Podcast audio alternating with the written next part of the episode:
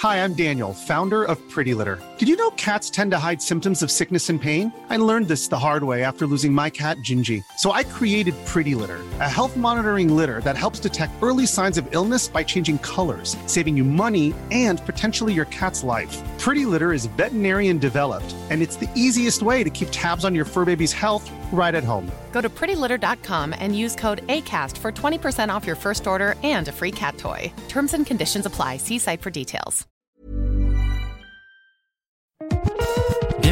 Radio DevOps, la balado-diffusion des compagnons du DevOps. Si c'est la première fois que tu nous écoutes, abonne-toi pour ne pas rater les futurs épisodes. C'est parti! Bonjour à toi cher compagnon et bienvenue dans ce nouvel épisode de Actu DevOps. Et on est en mars 2021 et on n'est pas encore confiné. C'est cool. Alors, petit rappel, euh, on, diffuse le podcast en licence libre. Donc si tu ne le sais pas, tu peux le, prendre, le découper et en mettre des morceaux un peu de partout. Euh, si tant est que tu nous préviens et que tu nous crédites, évidemment, puisqu'il est en licence CC by SA. Et si tu ne connais pas, il suffit d'aller voir les crédits dans la description du podcast. Et ce soir, avec moi, j'ai Benoît. Bonsoir Benoît. Bonsoir. J'ai aussi René. Bonsoir René. Oui, bonsoir. Et vous ne le voyez pas parce qu'on diffuse sur YouTube, mais euh, Damir a un petit problème de caméra ce soir, mais ce n'est pas grave, il est toujours avec nous, on entendra sa douce voix. Bonsoir Damir. Je suis toujours là, bonsoir. et on a un programme chargé, donc je vous propose qu'on commence. Et pour le coup, c'est moi qui m'y colle et on va décoller ensemble doucement, ou plutôt on va atterrir. Alors, Persévérance a survécu aux 7 minutes de terreur et finalement a atterri sur Mars. Vous avez tous certainement vu les images, mais saviez-vous qu'un hélicoptère a été embarqué avec? Ingenuity a été conçu pour survivre aux températures glaciales et gérer des contraintes de puissance impitoyables, celles qui sont sur Mars. Ingenuity, c'est le petit hélicoptère qui a été embarqué par la mission et euh, elle va tenter une série de vols de 90 secondes puisqu'en fait, le tout. Euh, en fait, Mars est séparé de la Terre de 10 minutes lumière. Ça veut dire en gros qu'il faut 10 minutes pour qu'un ordre qui parte de chez nous arrive sur Mars et vice-versa. Dans ces conditions, impossible de faire du pilotage temps réel, donc il faut trouver une solution. Cet hélicoptère, on doit au Jet Propulsion Laboratory, excusez-moi, le JPL de la NASA. Mais le projet n'a pas vraiment eu le temps de développer un programme autonome sur l'hélicoptère, donc la NASA lui communique en avance le plan de vol et euh, l'hélicoptère exécute la trajectoire. L'objectif, c'est en fait de faire une démonstration technologique et de prouver qu'on peut voler sur Mars. Mais vous allez me dire, pourquoi est-ce que je vous en parle en fait de Mars et de l'hélicoptère? Eh bien en fait, je vous en parle parce que ce qui nous intéresse, c'est la partie logicielle qui est embarquée dans Ingenuity.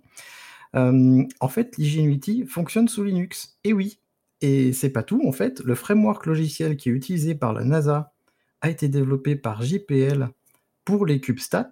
Vous savez, ces petits cubes, euh, des nanosatellites en forme de cube là. Et eh ben, euh, ce framework logiciel a été open sourcé il y a quelques années. Ce programme, s'appelle le F-Prime. Je vous mets le lien en, description. Ainsi, si vous voulez, vous pouvez obtenir le framework logiciel, le déployer euh, sur vos applications et ce sera le même que sur l'hélicoptère. Clairement, c'est une démonstration de plus que l'open source peut faire des choses merveilleuses. Et euh, finalement, faut se rappeler qu'en fait, sur cet hélicoptère-là, il y a un système d'exploitation et un framework en logiciel libre et en open source. Euh, l'autre point notable, c'est aussi que les pièces qui ont été utilisées pour fabriquer l'hélicoptère sont des pièces commerciales que vous trouvez un peu de partout, que vous pouvez acheter, et du coup, vous pourrez euh, faire votre réplique de l'hélico qui est sur Mars. Euh, c'est assez nouveau parce qu'en fait, euh, ce qu'on ne savait pas, c'est que JPL avait plutôt tendance à utiliser des systèmes sûrs et éprouvés. Et donc, c'est une petite nouveauté pour eux d'utiliser, on va dire, Linux. Euh, je ne sais pas pourquoi, dans l'article, il disait que ce n'était pas un système sûr et éprouvé. Et je vous ai cherché des images et j'ai fini par tomber sur un flux YouTube d'images. Donc, je vous le mets en description, comme ça, vous pourrez voir des images qui ont été prises par l'hélicoptère. Et qu'est-ce que ça vous évoque, à vous trois, cette histoire d'hélicoptère sur Mars qui tourne avec un pingouin? Si, bah du coup, euh, allez, je me jette à l'eau. Euh, si tant est qu'il y ait de l'eau sur Mars, non, pour le coup, euh, trêve de blague. C'est vrai que la, la, NASA, ils ont une grosse culture aussi de l'open source qu'on a tendance à oublier, mais c'est pas le premier projet en fait qui publie en open source. Ils ont d'ailleurs un site qui s'appelle code.nasa.gouv qu'on pourra mettre en description, qui regroupe en fait euh, tous leurs repositories et leurs projets open source. Il y en a un peu plus de 500 à l'heure actuelle, ce qui fait quand même euh, une bonne quantité de projets open source. Donc c'est une démarche qui est super intéressante, qui est super euh, cool en fait. Hein, ça c'est clairement. Après, je serais quand même curieux de voir si cette démarche concrètement, elle va se traduire en fait sur des, euh, par des vraies actions. Donc, qu'est-ce que j'entends par là? Euh, C'est tout simplement, est-ce qu'il y a vraiment des gens qui vont pouvoir contribuer dessus ou des choses comme ça? Parce que ça reste quand même un domaine euh, assez particulier et on n'a pas tous les moyens de d'avoir des centres de simulation là-dessus et tout. Donc, euh, je suis un peu curieux de voir cet aspect-là, mais ça reste quand même très intéressant, une bonne chose de mettre le code euh, en, licence euh, open source, ne serait-ce que bah, déjà pour insuffler cette culture dans, ce milieu et aussi que les personnes puissent après réutiliser des parties peut-être pour pour des choses totalement différentes. Hein, on se on sait pas. Après pour la partie, je pense que pour la partie pourquoi utiliser pas Linux avant je suis pas un expert sur le sujet, mais je pense vraiment quand on envoie des choses aussi euh, sensibles entre guillemets, on n'a pas euh, quelqu'un qui pourra dépanner sur place. Ils essayent de réduire au maximum la surface en fait de, de développement et de produire juste un truc ultra light qui va faire juste ce qu'ils ont besoin. Donc je pense que c'est ça le vrai problème, c'est que Linux va embarquer pas mal de choses. Donc déjà ils ont dû le retravailler pas mal pour réduire la surface. Mais je pense que leur but c'est vraiment de développer le truc le plus minimal possible pour réduire bah, les possibilités de bugs tout simplement. Après, encore une fois, je suis suis pas un expert là-dessus. Vous pouvez nous dire en commentaire euh, ce que vous en pensez, si vous avez d'autres théories euh, là-dessus, euh, plus ou moins farfelues.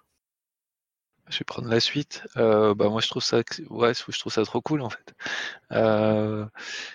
Bah, ça montre en fait que le développement open source, euh, c'est quand même euh, ça, tient la route, voilà, contrairement à ce que parfois il a pu euh, être dit dans les années précédentes. Aujourd'hui, on voit quand même que, c'est un moyen de collaboration qui, porte ses fruits. voilà, après, je pense que Christophe t'a quasiment tout dit. et moi, je, me, rappelle quand j'ai, enfin, au début de Linux, j'ai commencé assez tôt. Alors, il y a des gens qui ont commencé quand même plus tôt, mais bon, on va dire dans les années, milieu des années 90. Euh, euh, je pense pas qu'il y ait beaucoup de monde qui imaginait qu'un jour Linux serait euh, embarqué sur des, des engins extraterrestres et, tourne sur autant de plateformes. Je trouve ça vraiment génial. J'ai pas grand chose à dire sur cette news de l'espace, mais euh, euh, si, en fait, c'est que c'est un peu le Graal, je pense, pour tous les projets euh, open source, c'est de se dire un jour on va être embarqué. La première étape, j'ai l'impression que c'est être embarqué dans un avion, et, et la deuxième, c'est être embarqué dans une fusée, quoi, et faire part d'une exploration spatiale. Et ça me fait marrer parce que justement, il y a une semaine, je voyais euh, je, découvrais que dans la communauté Rust, bon, c'est pas pour basculer sur Rust, mais ils ont un groupe de travail sur euh, Rust in Aerospace euh, pour voir quoi développer dans la communauté pour être sûr de retrouver à un moment donné du Rust dans un avion ou dans une fusée. Donc, ouais, j'ai l'impression que c'est vraiment le saint graal pour tous les projets open source de se retrouver là-haut. Et en tout cas, voilà, c'est une belle prouesse technologique. C'est un peu le vu à la télé pour les projets open source, quoi. C'est envoyé dans l'espace ou envoyé dans le sur une autre planète. Ce qui serait, ce qui serait sympa aussi, ce serait de savoir. Euh, enfin, je sais pas s'ils ont prévu d'interviewer Linus, quoi, et savoir ce que Linus en pense. Ça serait, ça serait assez sympa de savoir. On pourra chercher en effet. En parlant d'endroits un peu insolites où on peut trouver Linux, René va nous parler d'un autre endroit où on pourrait trouver Linux aussi. Ouais, alors c'est un peu anecdotique, mais pareil, ça fait partie de, des, trucs un peu sympas et assez cool. Et euh, euh, en fait, il sur une des dernières versions de Linux, euh, il y a eu des développements pour faire en sorte que, soit, que le noyau maintenant soit supporté sur Nintendo 64. Et donc effectivement, c'est peut-être pas forcément le, truc le plus utile, mais ça montre quand même la, la capacité euh, de portabilité de, Linux. Et aujourd'hui, voilà, il y a quelqu'un qui a fait, donc on mettra le lien dans les notes, mais qui a fait une vidéo assez sympa où, euh, où euh, bah, en fait, il démarre un Linux sur, sa, sur une N64. Et bah, avec le avec le joypad, il, lance un LS, il fait quelques commandes et voilà, je trouve ça je trouve ça pareil, je trouve ça assez assez bluffant en fait. Et c'est assez sympa à regarder. Je me posais la question de, finalement c'était quoi alors le système d'exploitation si c'était pas Linux dans la N64 et est-ce qu'un jour on verra Linux sur euh, Super Nintendo? Ça j'adorerais en tout cas. Ça ferait des belles contraintes euh, d'optimisation, ça. Ça ferait un beau projet. Pour le coup, non, c'est marrant qu'ils aient, euh, qu'ils aient quand même fait ça. C'est totalement inutile, donc indispensable de ces petites choses. C'est comme euh, le défi de faire tourner Doom sur à peu près tout et n'importe quoi. Je pense que ça fait partie des choses qui apportent au final pas forcément une grosse nouveauté, mais qui sont toujours euh, marrantes à voir et qui détendent un peu, quoi. Bah, après, je pense que ça a aussi un côté éducatif en fait. Et je pense que la personne qui a fait ça, il a dû apprendre énormément, quoi. Enfin, je pense que voilà, moi, enfin, je trouve ça vraiment super en fait. Ah oui, clairement, il a dû en apprendre. euh, Il a dû faire un. Je sais pas s'il a fait un Rex quelque part euh, de, ses découvertes, entre guillemets, ou des problématiques qu'il a eu en faisant ça. Mais ça peut être super intéressant. Ouais, puis, ça montre aussi autre chose, ça montre que, la communauté Linux, quand on joue le jeu, je pense, on peut arriver à faire rentrer en fait, euh, pas de n'importe quel code, mais à partir du moment où ça suit euh, les règles de base, voilà, c'est pas fermé, c'est-à-dire on peut peut faire ajouter euh, un peu tout, pas tout et n'importe quoi, mais voilà quelque chose qui, des choses qui à première vue sont pas forcément indispensables ou, les, les mainteneurs de la communauté pourraient dire ben non, on refuse, mais c'est pas le cas du tout quoi. Après, ils ont quand même supprimé pas mal d'architectures ces derniers temps parce que le noyau commençait à être un peu trop encombré sur des architectures qui étaient plus utilisées ou en très très grande minorité. Donc, euh, y a pareil, je pense qu'il y a quand même un équilibre à trouver. la communauté est assez ouverte. Mais c'est vrai que je pense que si tu demandes à ajouter des choses qui sont utilisées par euh, une personne dans le monde euh, sur la branche principale du kernel, ça sera quand même un, non. Et en vrai, c'est assez normal. Après, l'idée, entre guillemets, à terme, je pense qu'il faudra voir ce que ça va donner. Mais la mode future sera peut-être de passer à un noyau qui sera moins monolithique et qui sera totalement découpé. Mais ça, c'est encore une autre histoire, du coup, qui nous amène dans plusieurs dizaines d'années, peut-être. Un micro-noyau comme Herd, Oui, comme Herd. Voilà. Noyau qui est sorti, euh, bien sûr. Je sais pas de quoi vous parlez, mais peut-être qu'on l'abordera dans ce cas dans un autre épisode. Mais on va rester sous Linux, justement, puisque c'est la troisième news qui parle de Linux. Damir, tu vas nous parler de sécurisation, je crois. Alors oui, tout à fait. Donc Google, cette entreprise euh, qu'on connaît bien et qu'on apprécie tant, le premier G du fameux GAFAM, euh, qui est une entreprise qui, euh, faut quand même l'avouer, assez investie dans le milieu de l'open source euh, et dans notamment le, dans le noyau Linux. Ils ont beaucoup participé au développement. C'est dans les principales entreprises qui aujourd'hui bah, contribuent dans l'écosystème open source global. Donc c'est quand même important de souligner, même si on va pas se leurrer, cette contribution bah, se fait aussi euh, pour leurs besoins internes. En fait, ils reposent en majorité sur des briques open source ou des briques libres, et ils ont besoin de les faire évoluer, de les faire vivre.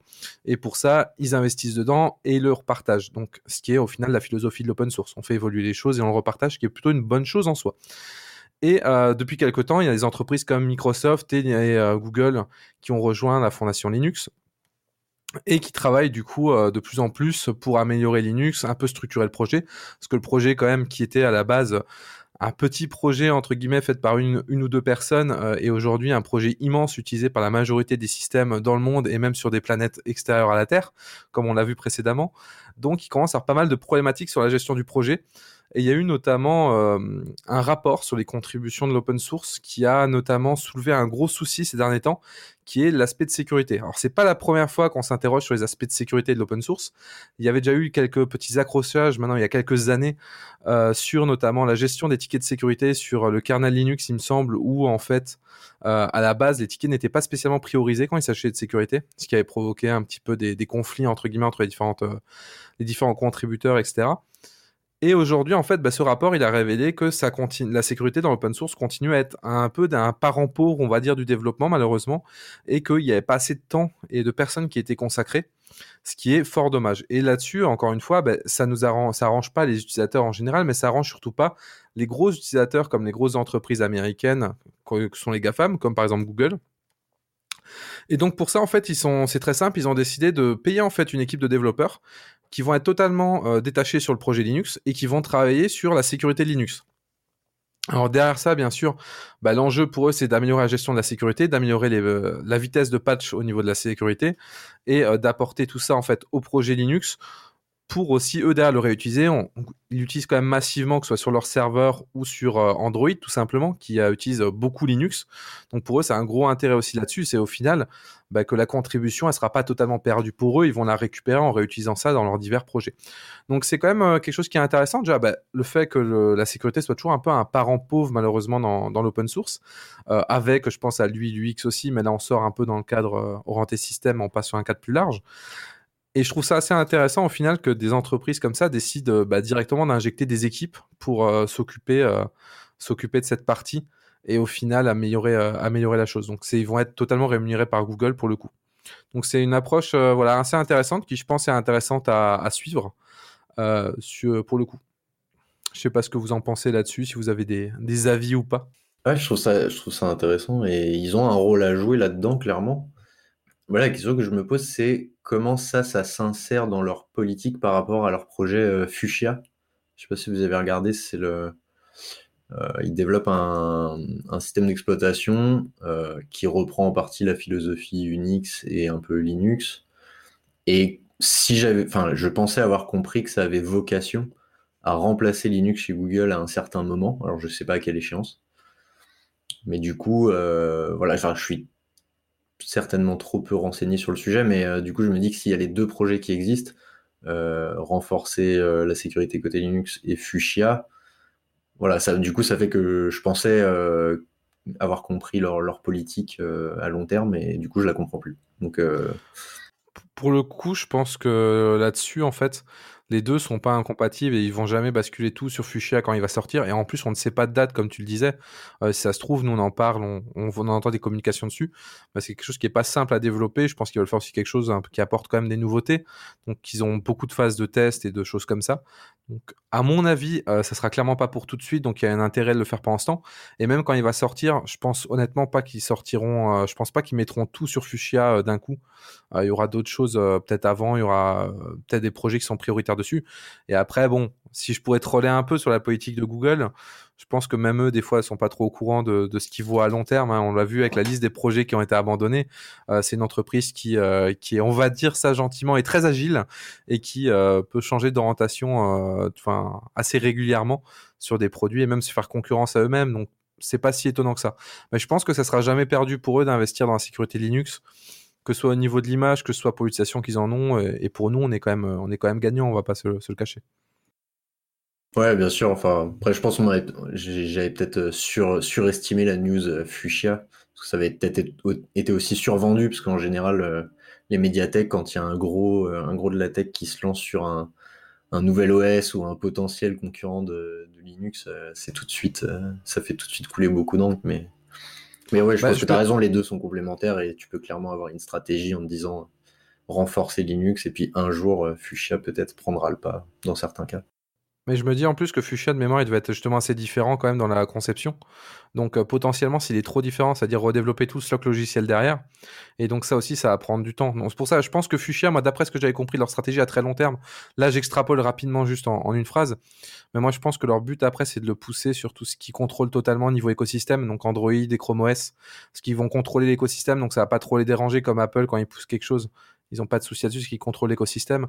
Et euh, pour les serveurs, ils vont pour l'instant rester sur de Linux parce qu'ils n'ont pas le contrôle sur, euh, sur tout pour l'instant. Oui, puis en tant que fournisseur cloud, euh, ils n'ont pas le contrôle des OS que veulent leurs clients aussi. Donc, ils ont tout intérêt à ce que les Linux qui tournent sur leur propre machine dans leur data center pour leurs clients soient sécurisés. Alors moi, je me pose la question quand même, est-ce qu'ils vont payer directement ces développeurs? Et dans ce cas-là, les développeurs, ils feront des, des pull requests au nom de Google ou est-ce qu'ils vont appartenir à une fondation et c'est juste le montant de leur salaire qui va être versé à leur fondation? Ce qui change quand même pas mal les choses sur euh, qui, euh, décide de, ce que fait le développeur finalement. Alors euh, là, comme ça, je me rappelle plus exactement si ça passe directement on va dire par, euh, euh, les pays qui soient totalement détachés, ou si ça passe par une, euh, fondation, parce qu'ils font partie quand même de, pas mal de fondations. Donc, on, je pense, j'ai cité la Linux Foundation, mais aussi l'Open SSF, donc l'Open Source Security Foundation, qui est, un, qui est en fait une fondation pour gérer la sécurité, notamment dans noyau Linux. Et il y a aussi d'autres encore sociétés qui, enfin pas sociétés du coup, mais fondations qui gèrent la sécurité au sens large des projets open source. On se rappelle de la Firebleed qui avait un peu à l'époque révélé ce problème-là et qui avait pas mal changé de, vision de faire. Donc pour l'instant, je, vais regarder si je trouve l'info, mais de mémoire, ils vont être détachés totalement. Mais dans tous les cas, même s'ils contribuent au nom de Google, ça reste quand même une aide bienvenue. Mais c'est sûr, hein. c'est sûr. Et puis, euh, en effet, la sécurité, c'est un peu le parent pauvre, mais j'ai l'impression que ça a tendance à changer ces derniers temps. Et euh, de toute façon, on n'a pas le choix parce que vu le nombre d'objets connectés qu'on va se taper euh, dans les années à venir, si la sécurité, c'est des trous à gruyère, je pense qu'on va avoir des problèmes. Eh bien, en parlant de problèmes, vous connaissez tous la politique de l'autruche, n'est-ce pas? Eh bien, Benoît va nous parler de la politique de l'autruche. Hi, I'm Daniel, founder of Pretty Litter. Cats and cat owners deserve better than any old-fashioned litter. That's why I teamed up with scientists and veterinarians to create Pretty Litter. Its innovative crystal formula has superior odor control and weighs up to 80% less than clay litter. Pretty Litter even monitors health by changing colors to help detect early signs of potential illness. It's the world's smartest kitty litter. Go to prettylitter.com and use code ACAST for 20% off your first order and a free cat toy. Terms and conditions apply. See site for details. I'm Sandra, and I'm just the professional your small business was looking for. But you didn't hire me because you didn't use LinkedIn jobs. LinkedIn has professionals you can't find anywhere else, including those who aren't actively looking for a new job but might be open to the perfect role, like me. In a given month, over 70% of LinkedIn users don't visit other leading job sites. So if you're not looking on LinkedIn, you'll miss out on great candidates like Sandra. Start hiring professionals like a professional. Post your free job on linkedin.com/people today. Euh, oui, je voulais parler de, de SolarWinds, euh, donc la boîte, euh, l'éditeur de logiciels, accès, sécurité, Euh, qui, a eu, qui a subi une attaque. Euh, alors, je crois que c'était début janvier, mais je suis plus sûr exactement de la, de la période. Mais c'est une attaque qui avait fait pas mal de bruit parce que du coup, leur logiciel se retrouve dans pas mal d'entreprises et notamment des grosses entreprises américaines. Euh, pour rappeler le contexte, le, le, le, le, résultat intermédiaire de l'attaque, on va dire, c'est que euh, il y a des, exploits qui avaient été poussés dans les mises à jour de leur logiciel et du coup ça a atterri euh, sur les machines de leurs clients. Euh, et en fait récemment, les, donc le, les, les, dirigeants de SolarWinds, donc à la fois l'ancien CEO, le CEO actuel, ont été auditionnés devant la Chambre des représentants aux États-Unis et devant le Conseil de sécurité. Donc vous savez, ce genre d'audience euh, un petit peu euh, qu'on voit dans les films avec euh, des magistrats et des, et des représentants de, des différentes entités du gouvernement aux États-Unis face aux, accusés un peu. Et, et donc, durant ces audiences-là, ils ont parlé d'un de, d'un des axes qui explique que cette attaque a été possible, et cet axe ça aurait été euh, qu'en fait sur des, serveurs de fichiers, il y avait un mot de passe euh, qui était euh, SolarWinds 123. Donc comme chacun sait, un mot de passe hautement qui respecte hautement les bonnes pratiques de sécurité. Donc effectivement, d'un point de vue sécurité, déjà c'est triste, mais c'est pas seulement de ça dont je voulais parler, parce que ça, on pourrait déjà en débattre. enfin encore que le débat est assez rapide, je pense. Mais le, deuxième, le, deuxième truc, c'est qu'en fait, en parlant de, ce, problème de sécurité, les deux CEO ont pointé du doigt un stagiaire qui aurait du coup mis en place ce mot de passe euh, en disant euh, bah, finalement que c'était de sa faute, hein, sous-entendu.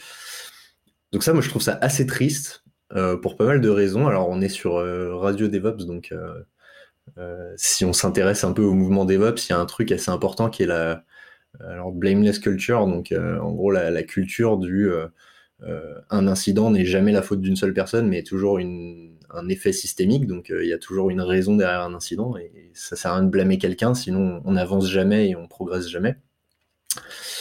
Et donc là, on est à l'extrême inverse, et le fait que ça soit euh, balancé publiquement comme ça, en séance publique, le pauvre stagiaire derrière, je pense que lui, sa, vie est finie. Enfin, je trouve ça assez déplorable. donc voilà, et sachant en plus que le mot de passe en question, toujours d'après le CEO, il aurait été en place ça aurait été le même depuis 2017. Donc euh, quand, on se, quand on en arrive à ce niveau de, de, euh, non-progression, de non-amélioration euh, continue,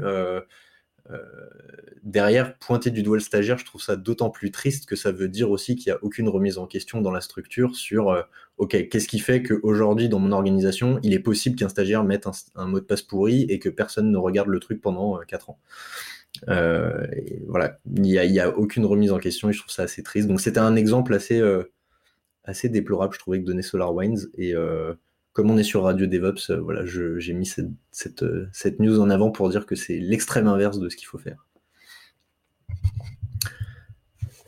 Mais bon, je pense que des exemples comme ça, des, mots de passe pourris, vous, devez en avoir deux, trois en tête à travers vos carrières c'est un peu un classique, j'ai envie de dire, le mot de passe faible qui traînait quelque part. On se rappelle qu'il y avait un peu la même histoire avec Adopi à une époque qui avait mis admin admin en mot de passe sur la base de données des, fichiers surveillés sur la liste de peering. Et à la base, ceux qui avaient commencé à le hacker, quand ils ont découvert ça, ils avaient coupé carrément leur truc, ils avaient arrêté parce qu'ils pensaient que c'était un, que c'était un piège en fait tout simplement. Donc c'est très marrant en fait de voir que ça arrive euh, malheureusement trop souvent. Après euh, c'est désolant qu'il y ait encore cette culture de cette culture du blame, surtout comme tu disais, bah, elle avance à rien. Et en fait la vraie question derrière ça c'est pas encore une fois quand vous avez un problème comme ça, euh, vous avez deux choix. Soit vous dites bah, on va chercher qui c'est, on va le descendre sur la place publique, etc. J'ai en plus le faire sur la place publique, on pourrait aussi se poser des questions d'éthique de la société. Mais euh, on pourrait se dire, euh, bah du coup, on va chercher la personne, on va traquer, on va l'engueuler, on lui passer un savon, etc. Ce qui est la, technique entre guillemets du blame qui va jamais fonctionner, elle va jamais réimporter. Et vous avez, à contrario, en fait, euh, le fait de vous dire, bah, comment on en est arrivé là? Déjà, pourquoi il a pu pousser un, stagiaire? Pourquoi il a pu poser un mot de passe de production comme ça, sans supervision, rien? Pourquoi il a défini à la main le mot de passe de, de production? Pourquoi il n'a pas été défini automatiquement avec des caractères aléatoires et beaucoup plus importants? Donc là, c'est des vraies questions qui se posent. Donc toutes ces questions-là, en fait, il y a un moment, euh, bah, c'est c'est pas de la faute d'une personne comme tu disais. Il y a plein de personnes, il y a plein de maillons qui ont qui ont loupé. Et la vraie réaction à avoir, c'est de se dire, ok, c'est arrivé, shit happen. C'est c'est on, fait des métiers complexes, faut pas se le cacher. Donc de la merde, ça arrive forcément à un moment. Maintenant, comment on fait pour plus que ça se reproduise? C'est ça la vraie question. C'est pas savoir qui l'a fait, mais comment on fait pour améliorer ça? Ouais. Euh, moi, je sais que je me suis un tout petit peu exprimé sur euh, Twitter sur le sujet.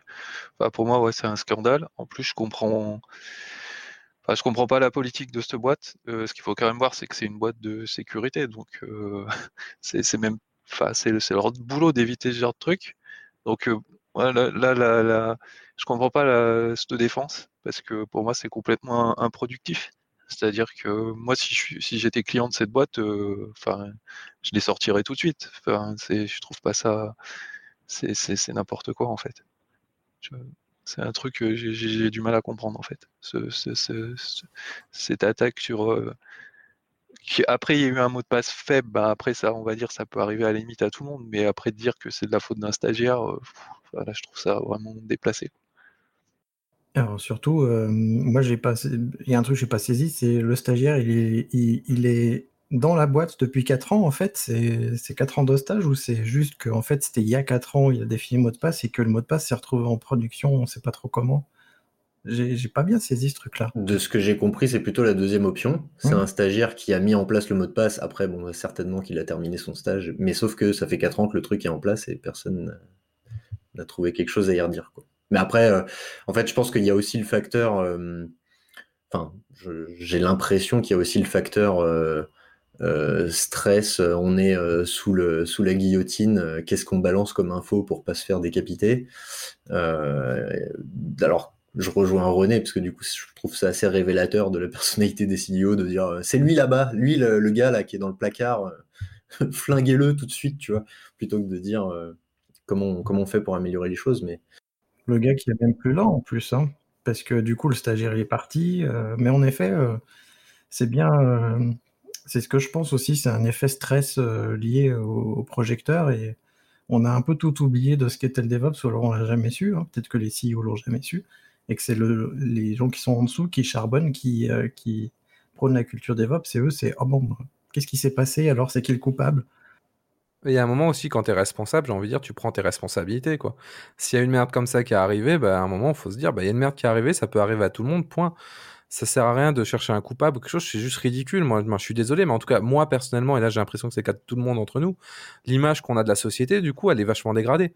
Alors que quelqu'un aurait dit, il y a eu un problème de sécurité parce que notre process n'était pas clair, on a cherché, on a amélioré notre process, on aurait été en mode, euh, bah, ça nous aurait arrivé, ça aurait pu nous arriver à tous. Et je trouve ça un peu déplorable niveau com. Et effectivement, il y a un côté stress aussi qui on retrouve souvent, c'est que les entreprises, j'ai vraiment l'impression qu'il y a un gros souci dans la gestion de crise à savoir communiquer. Comment communiquer les bonnes informations de la bonne manière au bon scope. Et ça, c'est assez grave aussi, euh, surtout avec de plus en plus d'attaques qu'on voit, notamment tout ce qui est euh, crypto-locker, etc. Il y a un moment, il va falloir un peu aussi que les boîtes s'améliorent sur cette communication de crise et cette gestion de crise. Enfin, au moment là, c'est quand même le CEO, ils sont formés pour ça, ils ont des gens pour les accompagner, c'est pas la petite boîte du coin non plus ça. C'est de plus en plus courant, j'ai l'impression. C'est pas la première fois qu'on voit des boîtes. Alors là, c'est quand même un cas extrême, mais même mal communiquer ou pas savoir exactement quoi communiquer, ou essayer un peu de blablater euh, avec des discussions ultra politiques, mais sans rien dire. Ou au final, ça a aucun sens ce qu'ils disent. C'est assez courant en ce dernier temps, j'ai l'impression. C'est pour ça qu'on a du travail. Hein. Il faut porter la bonne parole maintenant. Mais il faut porter la bonne parole. Il faut, euh, faut arriver à faire changer les choses et puis, euh, en effet, ne pas blâmer les gens. Et, et comment est-ce qu'on fait pour que ça n'arrive plus SolarWine 1, 2, 3 dans les mots de passe? Scannez vos mots de passe, je sais pas, mais faites un truc. Ben, on met SolarWide 4, 5, 6. voilà. Eh ben, on va parler de. Du coup, euh, euh, René, on va parler de, Rust, je crois. Bah oui, on pouvait pas finir un épisode sans parler de Rust avec, avec Benoît. donc, ouais, c'est juste une pour euh, donc c'est arrivé le début début février là. Euh, donc euh, suite au il y, a eu, y a eu beaucoup de licenciements donc chez Mozilla et Mozilla était quand même la principale entreprise qui portait Rust jusqu'à maintenant. Même s'il y a énormément de contributeurs qui n'étaient pas chez Mozilla, hein, donc ça, c'est sûr. Et en fait, bon, c'est vrai que là, cette vague de licenciements, ça a un peu laissé craindre des, des, soucis sur la pérennité du, du langage. Mais en fait, dans les cartons, il y avait euh, ben, la création d'une fondation. Euh, et donc elle vient d'être euh, créée et d'être mise en place donc en ce début février. Et, donc il y a pareil, ce sera des, liens dans, les notes du podcast, mais il y, a, il, y a, une interview assez intéressante de Ashley Williams, qui est la présidente par intérim de, la fondation pour le moment. Donc, euh, bah, qui explique un petit peu euh, quels sont les, euh, les choix et qu'est-ce qu'ils vont essayer de pousser pour, par rapport à cette, à cette fondation-là. voilà, qu'est-ce qui est intéressant? Donc, moi, j'ai noté principe quelques. je ne vais pas, tout détailler, mais ce qui est intéressant, voilà, c'est que je crois qu'il y a une dizaine de personnes qui sont au bord de cette fondation. Donc il y a cinq personnes qui sont qui viennent des sociétés qui sponsorisent la fondation, sachant que les sociétés qui sponsorisent la fondation globalement c'est des grosses sociétés, soit enfin principalement des GAFA, mais il y a aussi Huawei je crois dans la, dans la boucle. Euh, donc, et, mais il y a aussi cinq personnes, on va dire, euh, extérieures à ces sociétés-là, histoire de trouver un, que, entre guillemets, ces grosses entreprises ne fassent pas, on va dire, ne pourrissent pas la gouvernance, on va dire. Voilà, ça reste un peu plus, pas, indépendant, mais voilà, plus partagé, plus mitigé par le fait qu'il y, ait des personnes extérieures à ces sociétés-là aussi. Et dans les choses intéressantes que j'ai relevées, mais c'est ce que ce que la, fondation cherche à faire, c'est en, partie à ce que les gens travaillent sur Rust, c'est-à-dire essaient de conserver pour euh, pour euh, pour ces sociétés-là que qu'elles contribuent non pas à des projets qui utiliseraient Rust, mais qu'elles financent des contributeurs pour améliorer le langage, améliorer l'écosystème. Donc voilà, il y a vraiment une volonté d'essayer de que, les adhérents de la fondation euh, euh, continuent le développement et améliorent le, langage. Et pour faire juste écho à ce que disait euh, Benoît un petit peu avant, pour que ça, aille dans des avions ou dans des modules spatiaux. en fait, il y a une initiative qui a été poussée beaucoup par, entre guillemets, justement plutôt par l'Europe pour essayer de, prouver par avec des formes de manière formelle le langage. Alors là, ça dépasse mes compétences assez largement, mais l'idée c'est vraiment voilà de, de certifier que, que le que, le langage, que qu'est-ce qui est le résultat de la compilation euh, euh, soit toujours valide avec euh, des mathématiques. Enfin là, j'avoue que je maîtrise pas du tout le sujet, mais, voilà, je pense que c'est l'idée et c'est un peu un passage obligé pour justement que ce soit embarqué dans des dans des solutions vraiment critiques type avionics ou, spatial. Donc voilà, c'est cette interview est assez intéressante et pour ceux qui, voilà, qui s'intéressent à Rust et un petit peu euh, comment ça évolue, je pense qu'il y, a, des choses euh, qui sont, qui sont pas mal à, écouter. Le petit bémol, ben, c'est que malheureusement, euh, il n'y a aucune société, alors c'est le début, hein, mais voilà, il n'y a pas de société européenne dans, dans, les sponsors de cette fondation-là. Il y a quand même 11 personnes au bord de cette société, d'après ce que je vois. Ouais et de cette fondation. Moi, je me demande toujours quel, est le budget de ces fondations-là et finalement, est-ce qu'on a vraiment besoin de fondations pour, pour gérer des langages? Parce que finalement, je ne sais pas, est-ce qu'il y a une fondation Ruby, est-ce qu'il y a une fondation Python? Autant pour les frameworks ou les, ou les systèmes d'exploitation, je vois bien l'intérêt, autant pour les langages, je ne sais pas. Je, je me pose des questions. Je ne saurais pas répondre. Après, moi, ce qui, ce que je trouve intéressant, enfin, ce qui, moi, personnellement, m'a fait aussi m'intéresser à Rust, c'était justement ce côté-là. C'est-à-dire que la gouvernance, elle était, euh, enfin, je trouvais, elle n'était pas portée par une société, du coup, elle était beaucoup plus ouverte sur base de RFC. Donc, euh, bah, j'ai l'impression qu'en créant une fondation, ça pérennise un petit peu cet état de fait. Après, ouais, je sais, ouais, je sais pas si c'est euh, si c'est obligatoire ou pas. Après, il y a la Python Software Foundation qui existe euh, du coup pour Python. Mais je pense qu'à un moment, c'est euh, en fait, il y a besoin d'une fondation pour avoir une stratégie cohérente. Parce que nous, on est tech, on pense beaucoup code, etc. Mais il faut voir que côté adoption des entreprises, côté éducation, tout ça, côté communication, bah, il y a un moment aussi des choses à faire, même si ça peut paraître très con, mais en fait, ces choses-là demandent d'être cohérents sur pas mal de points et pas mal de sujets. Et malheureusement, cette vision-là, elle demande pas mal de gouvernance. Donc aujourd'hui, j'ai l'impression que le modèle préféré, c'est la fondation pour des questions, je pense, de, gestion et d'organisation. Ça doit être beaucoup plus simple, entre guillemets, des modèles beaucoup plus hybrides.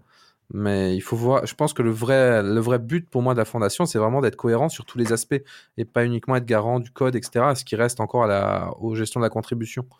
Pour moi, c'est vraiment un aspect à part, en fait, c'est plus global. Une vision stratégique, euh, finalement, du langage, de où on va. Ça et de communication aussi, communiquer les roadmaps, prévoir des conférences, tout ça participer, faire vivre la communauté aussi, parce que bah, les communautés open source, il y a quand même des gens qui sont là pour les faire vivre, pour les animer, pour vérifier qu'il y a des bouts qui ne soient pas abandonnés, euh, qu'il y ait toujours des mainteneurs, etc., qui aient un bon niveau de santé, tout simplement. Et je pense que c'est quand même des choses importantes qu'on a des fois tendance à oublier euh, étant tech et des fois être peut-être un peu trop focus, mais tout ça, c'est, c'est de l'argent et c'est surtout du temps euh, d'organisation et de gestion. Donc, je pense que là-dessus, c'est un peu fondamental aujourd'hui si on va avoir un projet d'importance et si on veut envoyer des avions dans l'espace qui vont faire tourner du Rust. Je ne sais pas s'il y aura des avions parce que quand je vois les gens qui euh, sont, euh, enfin, qui, enfin les entreprises qui financent, c'est Amazon Web Services, Google, Huawei, Microsoft et Mozilla. Peut-être qu'il y aura des avions, mais je pense qu'il y aura plutôt des data centers. Bah, ils sont déjà dans le cloud, les avions, donc ça va. Il y avait un truc aussi. je suis désolé. Christophe est, Christophe est fini là. Il y avait un truc aussi qu'on avait évoqué il y, a, il y, a, un ou deux numéros. Euh, euh, c'était bah, le fait euh, tout simplement que les, tous les GAFAM sont en train de se constituer une team Rust pour contribuer au langage et être sûr d'avoir une patte dans, le, dans les processus de décision et puis dans, les, dans la mise en place des, des fonctionnalités. Et du coup, je me dis que ça, ça a dû, enfin, j'ai pas vérifié, mais je me dis que ça a dû être aussi un, être un moteur important parce que du coup, si tu as 5 euh, euh, Team Rust euh, bien staffés avec les moyens d'un big tech derrière qui se tirent dans les pattes et qui vont dans des directions opposées, ça peut être que, que, que, que, négatif pour tout le monde, pour la communauté, les utilisateurs et les entreprises qui s'en servent. Donc, c'est tout ce que dit Damir, je suis complètement d'accord, mais je pense qu'il y a ce truc-là très court terme qui a dû jouer parce que vous voyez bien que chacun montait sa stratégie dans son coin et ils ont dû aussi se dire bon, euh, si on se fait des, si on se fédère pas un petit peu, ça va pas aller très très loin quoi. Clairement. Bah, moi, je pense que c'est une bonne chose. Après, euh, je, je, suis frileux aussi parce que euh, dès que dès qu'on parle de fondation, on parle de gros sous. Et je je sais pas qu'est-ce qui se passe en fait dans ces trucs-là. Mais, euh, mais en effet, c'est une bonne chose de séparer en fait le langage Rust uniquement Mozilla ou, quoi. Après, je me dis si les, entreprises que j'ai citées tout à l'heure arrêtent de donner à la fondation, euh, ben, la fondation elle ira pas bien loin. Qu'on le veuille ou non, il y a toujours une histoire de gros sous. À un moment, faut l'open source, on, en parle souvent. Je pense qu'on idéalise aussi un peu euh, bah, les développeurs qui font ça dans la joie, la bonne humeur chez eux ou dans des hackathons, des choses comme ça faut, je pense qu'il faut être un peu pragmatique et voir aujourd'hui que, la contribution à l'open source est dans plein de domaines. C'est aussi des gens bah, qui sont payés par des entreprises comme Red Hat, comme IBM, euh, qui est la même chose aujourd'hui, comme Google, comme Microsoft, qui vont travailler là-dessus sur leur temps pro et c'est normal. C'est un vrai travail derrière de maintenir des, des, logiciels. Et même si on peut faire un peu sur notre temps libre euh, pour certaines choses, il y a besoin aussi de gens entre guillemets qui sont qui ont plus de temps pour ça. Bah, le temps libre, le temps libre, ça suffit pour les petits projets, mais pour les gros projets de cette ampleur, ça suffit pas en effet. Et, euh, et de toute façon, le financement dans l'open source est libre. On n'a toujours pas fait le tour du problème. Hein. C'est toujours des problèmes euh, là-dessus. J'en profite, euh, c'est pas pour faire de la pub à un autre podcast, enfin c'est un petit peu. Il y a un podcast qui s'appelle Sustain OSS que j'ai découvert il y a pas longtemps. Alors c'est en anglais, mais c'est euh, c'est en particulier sur le sujet de euh, comment on rend l'open source durable au sens financier du terme et comment on fait que les projets euh, restent robustes, durs et ne meurent pas faute de financement quand quand il n'y a pas un GAFAM derrière. Bref, parenthèse fermée, mais c'est vraiment un podcast qui vaut le coup. Après, c'est le gros souci, c'est que les GAFAM, je suis le premier à essayer de les éviter. Il faut reconnaître aujourd'hui que leur contribution, comme je disais euh, par exemple pour Google, elle est importante. Et c'est une discussion, si on reboucle avec le podcast qu'on a fait la dernière fois euh, sur les événements en ligne, faut pas oublier que des événements comme le FOSDEM, un des principaux partenaires, c'est Google. Ça fait beaucoup grincer des dents, mais euh, ben, ils sont là pour aligner l'argent derrière et ils participent à l'open source. Donc, en soi, est-ce qu'on peut là-dessus se dire on est prêt à se passer de cet argent? Dans la réalité, oui, on pourrait se dire on se passe de cet argent. Euh, dans, l'idéal, on pourrait, mais dans la réalité, bah, ça veut dire euh, couper beaucoup de choses.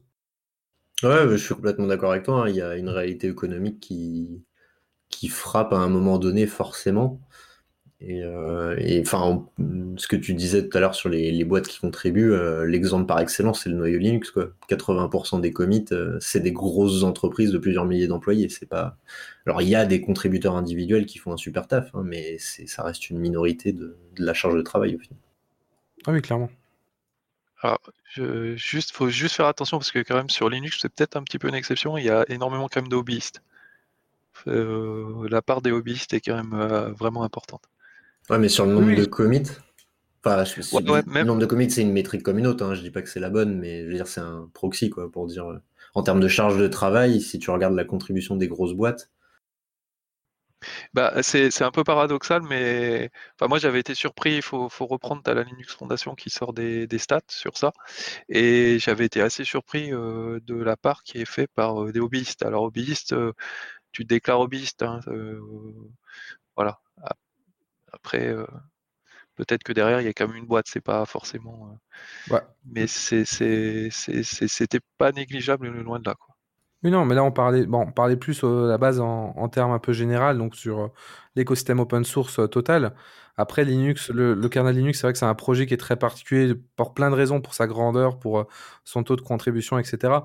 Mais n'en reste pas moins que si aujourd'hui, je pense que si toutes les entreprises arrêtaient de contribuer, en tout cas de payer de la contribution à Linux, ça ferait quand même très mal et je suis pas sûr que le projet se porterait très bien. Et inversement, si les hobbyistes ils feraient ça, euh, ils feraient pareil, ça serait la même chose. Mais je pense qu'aujourd'hui, ça reste une des parts euh, entre guillemets nécessaires hein, pour le bon fonctionnement dans le modèle actuel, dans le fonctionnement actuel. Oui, non, j'ai pas dit le contraire. Hein. Je, suis d'accord avec ce que vous dites. Que je voulais, je m'étais juste, disais juste que, que que sur Linux, en tout cas, il y a, y a voilà, il y a une partie euh, hobbyiste importante. Que c'est plus que 20% du coup.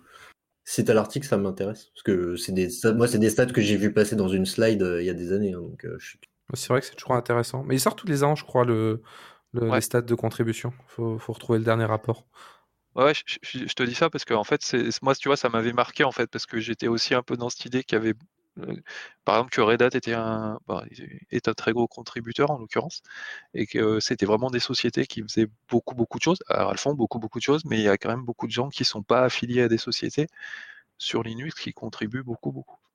Écoutez, euh, moi je vous remercie euh, tous les trois pour cet épisode euh, d'Actu DevOps qui du coup est un, tout petit peu plus court que d'habitude. On s'est pas étendu pendant une heure, mais, euh, mais on se retrouvera le mois prochain avec euh, plein d'autres news. Et d'ailleurs, j'en profite pour euh, dire à notre cher compagnon qui nous écoute que s'il veut venir en discuter sur le forum des compagnons, eh ben, il peut parce qu'il y a euh, un post associé à chaque podcast et on discute des, euh, des news. Et puis même en dehors des posts de podcast, on discute des news sur le forum de toute façon. Donc moi, je vous dis à tous et à toutes à très bientôt. Et puis je vais laisser le mot de la fin à mes chers collègues. Et on va commencer par Damir, qu'on ne voit pas du coup. Damir, le mot de la fin. Alors, le mot de la fin, qu'est-ce qu'on retient de tout ça? Allez, une petite chose qu'on peut tous retenir, c'est le don de blame. Ça sert à rien et ça fait pas avancer les choses. Donc, c'est vraiment une chose à, retenir. Que vous soyez DevOps ou pas, hein, même si vous faites pas de DevOps, c'est quelque chose à retenir. Et pour le coup, voilà, c'est mon dernier mot. Bah, du coup, Damir, il m'a, enlevé les mots de la bouche, c'était exactement ça dont je voulais parler. Le, blâmer quelqu'un pour un incident, c'est, en plus de, de pas être cool, c'est euh, se cacher les yeux et pas voir la vraie source d'un problème, en fait, parce qu'il y a toujours euh, plusieurs éléments qui expliquent un problème et c'est jamais une personne qui, qui a toute la responsabilité. Donc voilà. Et ben, je vais pas dire mieux. Je pense que c'est, ce sera le mot de la fin aussi dans mon cas. Merci d'avoir écouté Radio DevOps. N'oublie pas de noter l'épisode, plus la note sera élevée et plus il sera mis en avant dans les applications. Tu peux aussi le partager, ça nous aidera à le diffuser et à rendre le mouvement plus visible. Si tu as envie de discuter du mouvement, alors rejoins-nous dans la communauté des compagnons du DevOps. À bientôt La balado-diffusion des compagnons du DevOps est produite par l'Hydra.